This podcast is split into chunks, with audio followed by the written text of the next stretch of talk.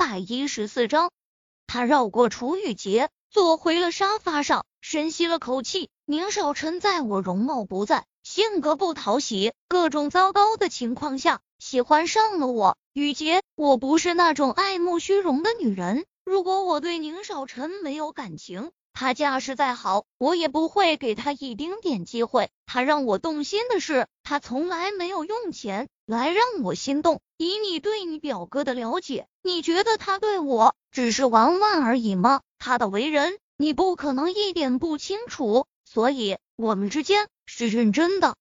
楚雨洁很想否认，可是沈贝一说的没错，宁少臣那个人出生极好，从小到大只有别人围着他转，只有别人迁就他的。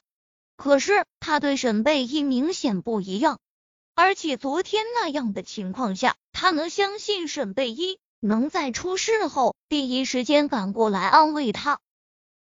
他是男人。他知道这意味着什么，想到这，他整个一下子跌坐到沙发上。这场爱情是没有开始就注定结束了吗？他说过要拼尽所有也要得到这个女人的人和心，可是呢，他根本就连插足的机会都没有。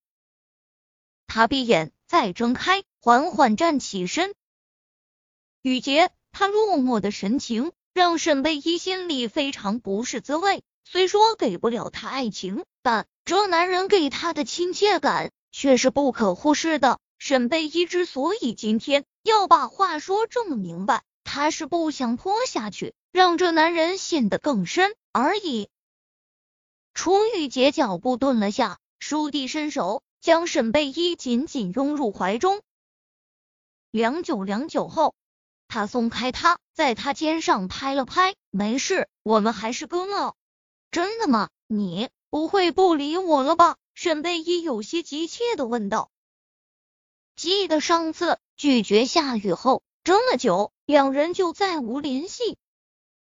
楚雨洁和夏雨带给他的意义是不一样的，所以他真的不想失去他，将他的急切看在眼里。楚雨洁再度将他拉入怀中，沈贝一看不见的地方，有滴泪水缓缓落在他的手背上，再落在了地面。以后我就是你娘家人，他要是欺负你，我跟他拼了。他依旧玩笑的语气，让沈贝一蓦的松了口气。他回抱着他哥，他叫他。楚雨洁怔了下，推开他，转身走去餐厅。拿了个包子，咬了口，掩饰掉眼里失落，开口道：“滚，别乱叫，你这都大妈了，叫谁哥呢？”他的玩笑语气，终于让沈贝一提起的心落了下来。准备怎么对付高文那贱人？你应该叫人家表嫂吧？他说着，拿起豆浆喝了口。叫他表嫂？那你呢？沈贝一翻了翻白眼。过年后把那工作辞了，上我那吧。辞职，沈贝依明显愣了下。对呀，他怎么忘了这事？高文那绿茶婊，既然对他有了坏心思，他再在他手下干下去，不被他整死才怪。嗯，再说吧，他吸了吸气，明天都大年三十了，你应该要回家去团圆吧？楚雨洁点头，嗯，我妈今天就催命一样了。我不放心你，过来看看。想想你明天呢？我沈贝一转身，将桌子上的东西收了，扔垃圾桶，吸了吸气。明天再看吧，或许和小西一起过，或许一个人过。哪怕做好了充分的准备，想到这时，心里还是不可避免的蓦地一酸。